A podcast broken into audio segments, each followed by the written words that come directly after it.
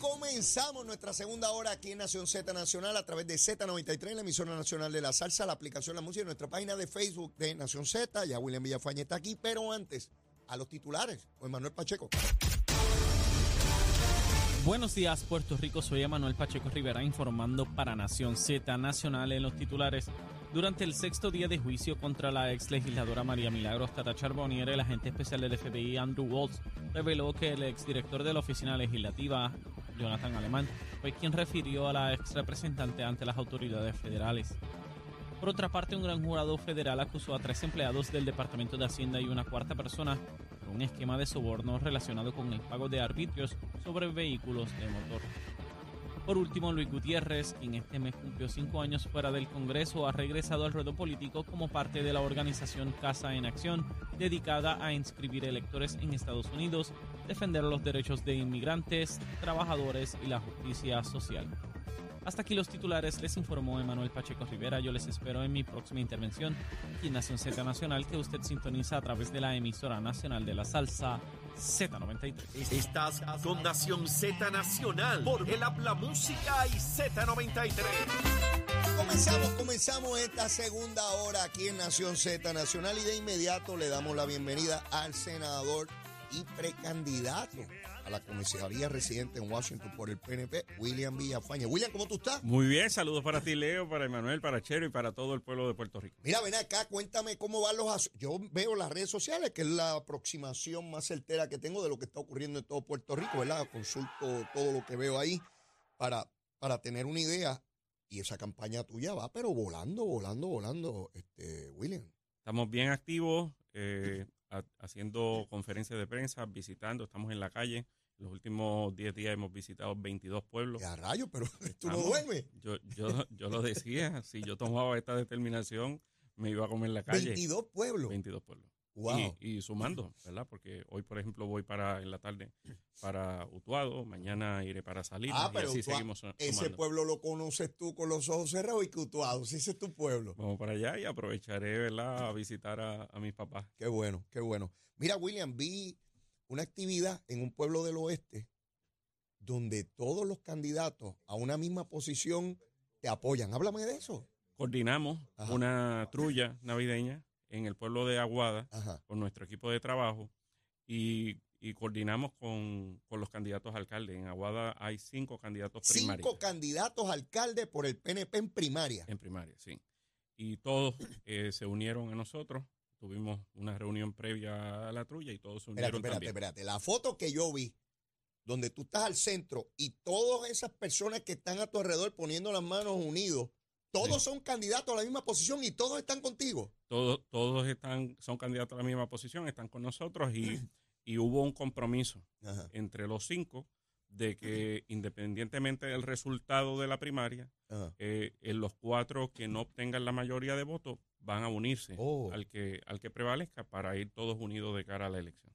Eso, eso es tan importante y dice mucho de las personas que cobran ese compromiso y obviamente que lo cumplan.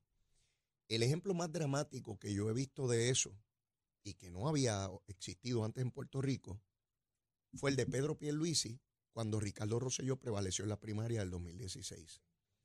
Pedro Pierluisi, y lo he dicho en varias ocasiones, dio el discurso más emotivo del cierre de la campaña de Ricardo Rosselló, ya de candidato a la gobernación a días de la elección general. Así fue. Fue un discurso donde tú veías a un Pedro Pierluisi convencido de lo que decía. Ningún candidato del PNP que había sido derrotado en primaria a la gobernación había comparecido a apoyar al que prevaleció. Eso no había ocurrido. Era la primera vez que ocurría. Y con la franqueza y la soltura con que Pedro Pierluisi pidió, exhortó, reclamó el voto para Ricardo Rosselló, la persona que lo había eh, eh, derrotado en la primaria. Eh, por eso es que Ricardo Rosselló se le hizo muy sencillo identificar quién era la persona que debía ser su sustituto una vez renunció, porque sabía que tenía la entereza de carácter, el hombre de Estado, la persona ecuánime, la persona respetuosa de las instituciones. Por eso me llama mucho la atención la descripción que me hace de lo que está ocurriendo en Aguada, porque el primero que dio ejemplo de eso fue el presidente del partido y actual gobernador de Puerto Rico. Sí, definitivamente. Y, ¿verdad? y queremos replicarlo ya que vamos a tener más de 40 primarias alrededor de, todo Puerto Rico. No es algo novel. Precisamente en el 2016 tuvimos alrededor de 43 primarias. Eh, así que eh, este tipo de dinámica, lo importante es que haya la madurez, la sabiduría, la disciplina para llevar a cabo una campaña enfocada en sí, obtener el voto, pero no a costa de insultar, ofender eh, o afectar la reputación de manera eh, infundada eh, contra alguno de los compañeros. Y, eso, ¿verdad? Me, me siento muy contento del el liderato demostrado tanto por Manuel, por Wilber, por Iván, por Josué, por Guacho, que son los candidatos allí en, en Aguada, y que a final de cuentas el pueblo decida y todos deben ser parte del equipo. Yo traigo este tema, William, eh, porque tu, tu candidatura tiene aspectos muy especiales que yo no había visto antes. Y te lo digo sinceramente, ¿sabes cómo, cómo es ley? Sí. Eh, directo a la vena y sin anestesia. Yo escuchar a periodistas como Rubén Sánchez, como Carmen Jovet, que son periodistas que yo respeto tanto, señalarte al aire tus cualidades eh, de respeto, de ecuanimidad, de conocimiento. Yo nunca había visto eso de periodistas, aun cuando lo pensaran, ¿verdad? Exteriorizarlo, porque su rol no va con eso, ¿verdad? Pero llegar a exteriorizarlo y reconociéndote eso, el nivel de respeto tuyo de no entrar, en, no ahora, nunca entrar en toda tu carrera política en el insulto, a, denigrar a otros, ni dentro ni fuera del PNP. Son cosas muy particulares y que, y que a mí me llenan de alegría, porque hablan, cuando hablan eso de ti, lo hablan del movimiento estadista. De igual manera que cuando alguien falla, ¿verdad? Tratan de manchar al movimiento que representa, sea del partido que corresponda, ¿no? Pero esos son elementos, William, que, que, que te adornan a ti, que son tuyos. Eso no te lo quita a ti, ni te lo da ninguna candidatura, ni te lo quita ninguna candidatura. Ese eres tú, esa es tu personalidad. Y eso que tú estás logrando es demasiado importante. La política puertorriqueña, donde se da tanto la discusión diaria es quién insultó con mayor prominencia, quién fue más estridente, más insultante, más hiriente, pues ese es el más líder, porque insulta con mayor eh, eh, eh, facilidad o destreza. Y ese no eres tú. Traes a la política puertorriqueña o le añades unos elementos sumamente importantes. Por eso pueden ir cinco candidatos a una misma posición aguada a apoyarte a ti. Sí, sí. Y verdad que para bien sea, y yo no lo hago con un propósito per se, ¿verdad? Yo soy así. Sí, sí, yo lo sé. Y, en la, y en la vida sí he aprendido, ¿verdad? Que al meterse en el proceso político se cogen muchos cantazos. Uh. Eh, y muchos de ellos, muchos de ellos inmerecidos, pero la si uno quiere servir, pues tiene que aprender a, aguantar golpes. Sí. Y, y, si uno desarrolla la destreza, algunos tienen la destreza de devolverlos mm. y otros tienen la destreza de esquivarlos o de resistirlos. Y, y en, en, mi caso, pues tengo, ¿verdad? Gracias a Dios, una fortaleza eh, que, Dios me ha dado eh, para, para resistir eh, esos, embates. Y estamos preparados para ello, bien enfocados, ¿verdad? Es, importante estar bien enfocado. Y me parece, mis golpes, ¿cuáles son? Mis golpes son propuestas, son ideas, son soluciones, trabajo arduo. No hay mejor golpe que ese. Siempre estoy convencidísimo de eso. Excelente. Yo, algo que a mí me ayudó mucho en política y lo aprendí, lo aprendí a golpe, es que no era personal. Ah, sí, que cuando alguien me planteaba algo, no tenía que entender que no era personal. Si yo representara a otro partido, pues no me atacaba. Pues Así que no, no, tenía que ver conmigo. Pues, pues, voy a, ¿verdad? Partiendo de, de esa misma línea, eh, hoy día hay personas que están conmigo y están colaborando arduamente en mi campaña que en el pasado no lo estuvieron. Y, y quizás en el pasado pues eran hasta críticos fuertes. Y imagínate si yo hubiera asumido una actitud de represalia o personalismo eh, con estas personas. Jamás contaría con el respaldo de ellos hoy. Yo y, y, algunos son hasta, hasta principales, ¿verdad?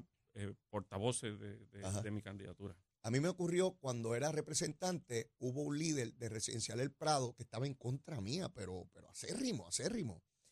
y uno de, de, de las parcelas Hill Brother que estaba conmigo entregado.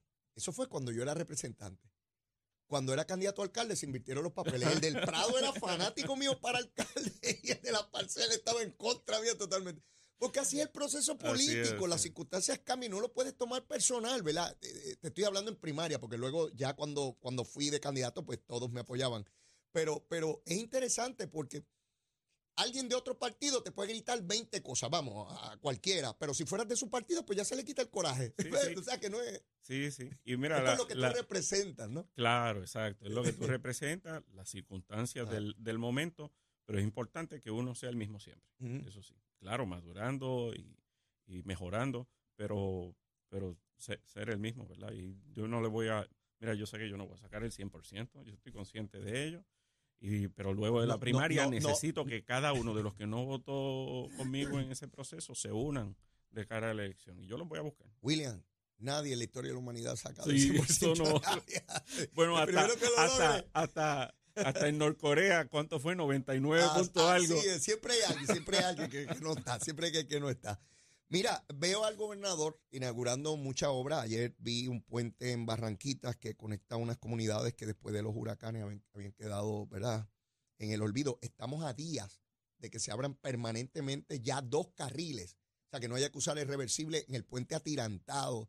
Un puente que tuvo más de dos décadas, ¿verdad?, inhabilitado para, para, para correr sobre él, eh, veo ya como un molinillo, ¿no? Que se estableció un molinillo de, ya no de primeras piedras, ha, estado inaugurando una cantidad enorme de, lugares para personas de la tercera edad. Más que eso, Leo, está teniendo que elegir a dónde va. O sea, ya, ya hay tantas inauguraciones, tantas aperturas, tantos proyectos corriendo que, está teniendo que decidir sí, sí. a cuáles no, va. No, va a poder, no va a poder ir a todos. No va a poder ir a todos. Diariamente está en la calle visitando tres, cuatro eh, municipios, inaugurando obras. Y, o sea, el, tema de la obra, como veníamos hablando hace algunos meses atrás, el, ese era el peor argumento en contra de la administración.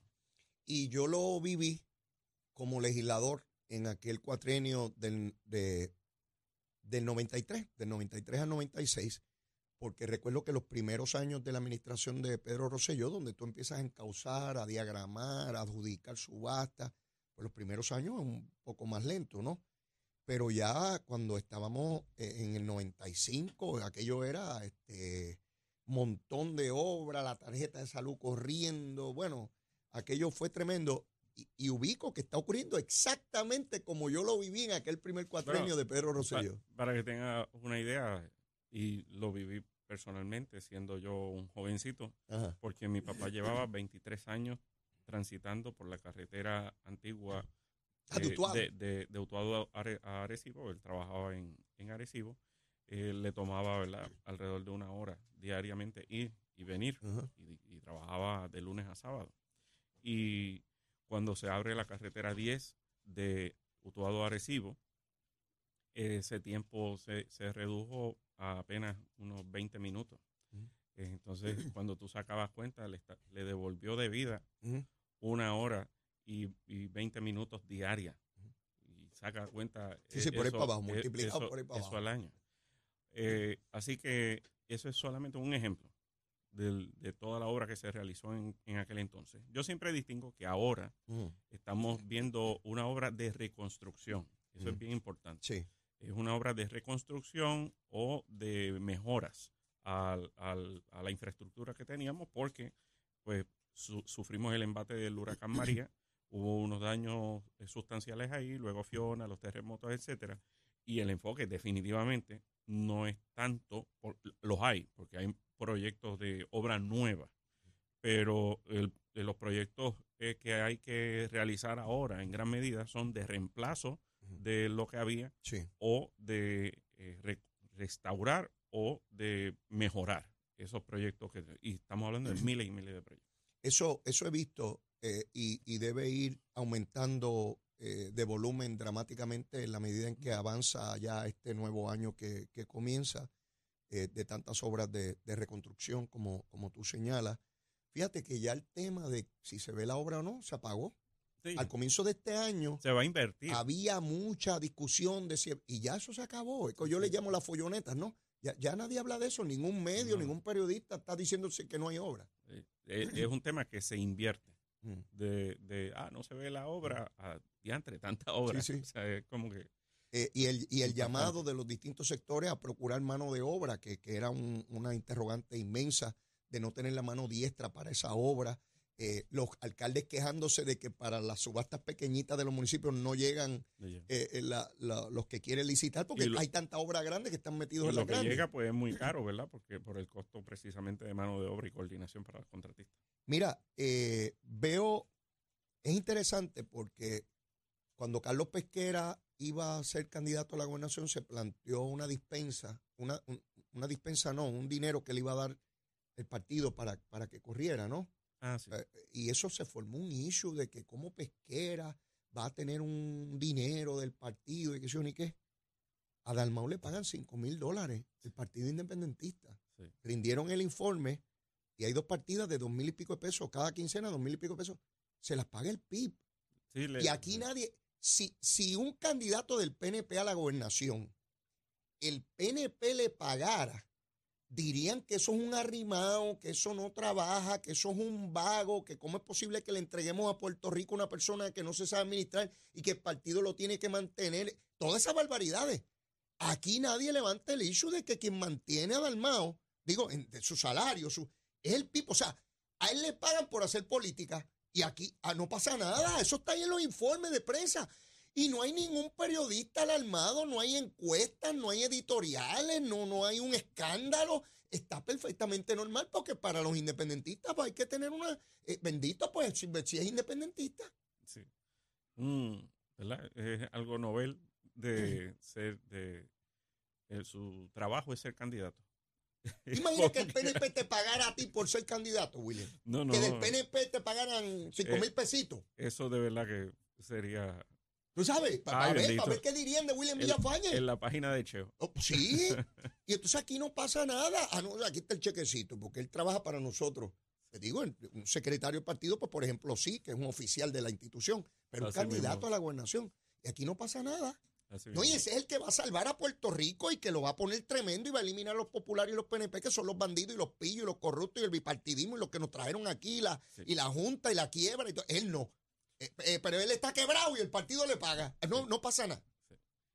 Así mismo es. Pues, mire, este, te digo eso porque no lo había mencionado y, y, lo veo aquí que era de las cosas que tenía para... ¿Cómo van los endosos? Ah, pues ya, ya sobrepasamos el 73%. Ajá. Eh, en el caso nuestro, son 8 mil endosos. Como es lo mismo que el candidato a la gobernación. Lo mismo que el candidato a la gobernación. Nosotros decidimos, eh, decidimos esta candidatura a principios de noviembre. Eh, creamos el comité el 14 de, noviembre. radicamos candidatura el 19. Fuimos certificados el, creo que el 29 o 30 de noviembre. Y el primero de de diciembre comenzamos el recogi, recogido de endosos. Establecimos ¿verdad? Eh, un grupo de más de 200 eh, colectores a través de toda la isla. es la gente que va donde las personas a procurar la eh, firma. Exacto, eso es lo que tú has visto. Nosotros, ¿verdad? A través de las redes sociales hemos estado posteando dónde estamos, en los 22 pueblos a los que hemos ido, hemos estado también colectando endosos. Seguimos colectando endosos hasta y esperamos, ¿verdad?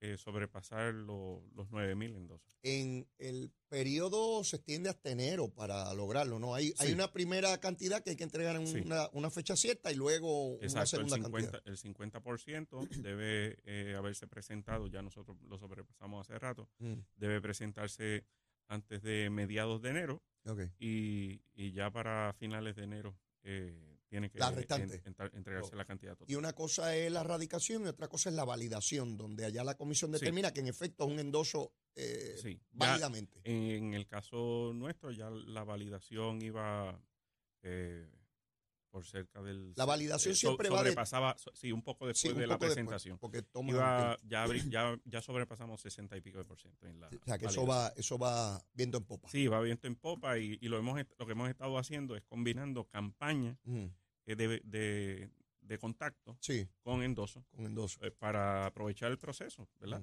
Este, no queremos hacerlo de una manera eh, indirecta. Que, no, el proceso es nosotros vamos a, la calle y, allí mismo la gente nos endosa. William, tú estuviste en el proceso del 2016 cuando ayudabas a Ricardo Rosselló, fuiste secretario del partido.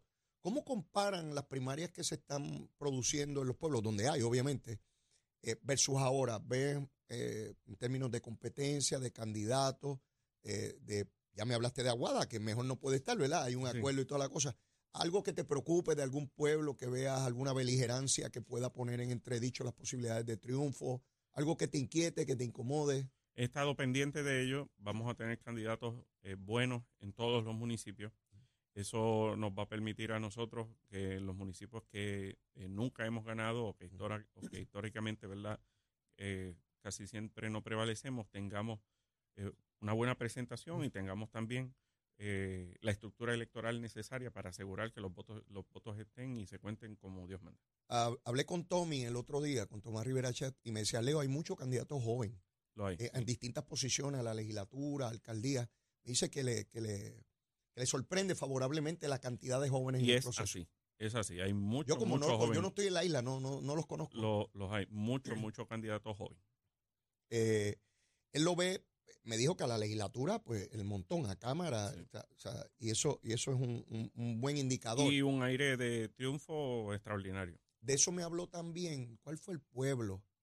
no sé si fue Orocovi que me dijo que aquello era sí. Ah, apoteósico. allá. Bueno, sí, sí, allí hay un decano. Allí hay un decano. y cuando hay un decano, pues las cosas son. de Gardi Colón y sí, sí. Cuando hay un decano eh, eh, es otra cosa. Mira, vamos a hablar eh, brevemente. Bueno, ya tengo que ir a una pausa, pero cuando venga, digo, luego que recomiende el almuerzo de hoy, ¿verdad?